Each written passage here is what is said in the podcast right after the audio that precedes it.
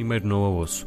Sigo a pé rumo ao ginásio com um ar de marmanjo soródio, calções curtos, mochila às costas, lenço na cabeça para me proteger das constipações e, ademais, levo nos ouvidos um daqueles auscultadores Bluetooth de onde ecoa com o volume no máximo Those who died are justified for wearing the badge, they're the chosen whites. Sou tudo menos o protótipo do homem com que uma senhora de bem me teria conversa, mas ela insiste.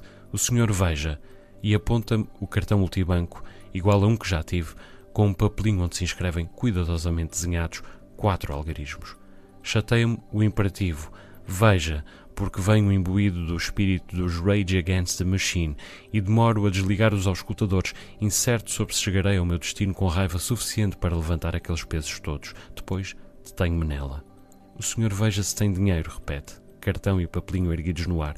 O meu marido é que sabe trabalhar com isso.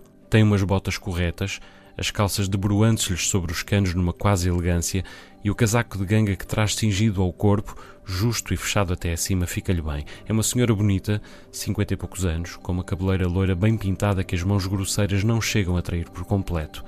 Agarro no cartão, introduzo-o na ranhura da máquina, digito os algarismos do papelinho e o ecrã denuncia código errado. Ergo as sobrancelhas. Acho que me enganei. Reintroduzo o cartão. É uma consulta de movimentos e a senhora é para ver se tem dinheiro para levantar e aponta-me o papelinho. É um 6, depois um 4, um 3 e um 7. Repito a operação, mas a caixa torna a recusar-se. Podemos tentar outra vez, suspiro, mas se der errado a máquina engole o cartão. E a senhora? O senhor deixe estar que eu vou a casa buscar outro código. E eu fico ali, a vê-la caminhar no sentido da canada de Belém, do bairro social, as botas descendo e subindo entre o passeio e o alcatrão, um pouco arrastadas, os braços apertados à volta do corpo, com o multibanco e o papelinho em rista ainda. Dali a pouco, retomada a marcha, vogarão à minha volta as motinhas ensurdecedoras com os seus fumos excessivos e sobre cada uma delas dois tipos muito apertados, o de trás abanando descompassadamente as pernas para testar a destreza do da frente os carros tornar-se-ão menos esparsos e silenciosos, correndo como os que não precisariam de rap metal aos gritos para aguentar duas horas a levantar halteres, e sempre que um obstáculo me desvia da berma, um deles conduzirá ostensivamente na minha direção até me empurrar de novo contra o muro. Os auscultadores esses mantêm-se desligados. Penso naquela senhora pouco menos que bem posta, afinal iletrada, se não mesmo analfabeta.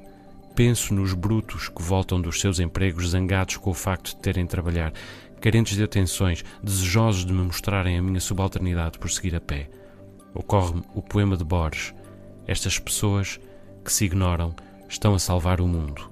Mas estes não são os justos. Estes são outros abaixo, ignaros mesmo da ideia de justeza, outros a que a poesia até deu mais atenção, mas nem sempre nome. Pergunto-me se alguma vez será deles que falamos quando falamos dos portugueses, e pergunto-me também quantos se manterão aquém, até muito aquém, do chamado ordenado mínimo, que todos os anos nos pomos a discutir como se fosse o fundo da escala. Quem nos dera que fosse, e que, aliás, o dinheiro fosse escala que chegue.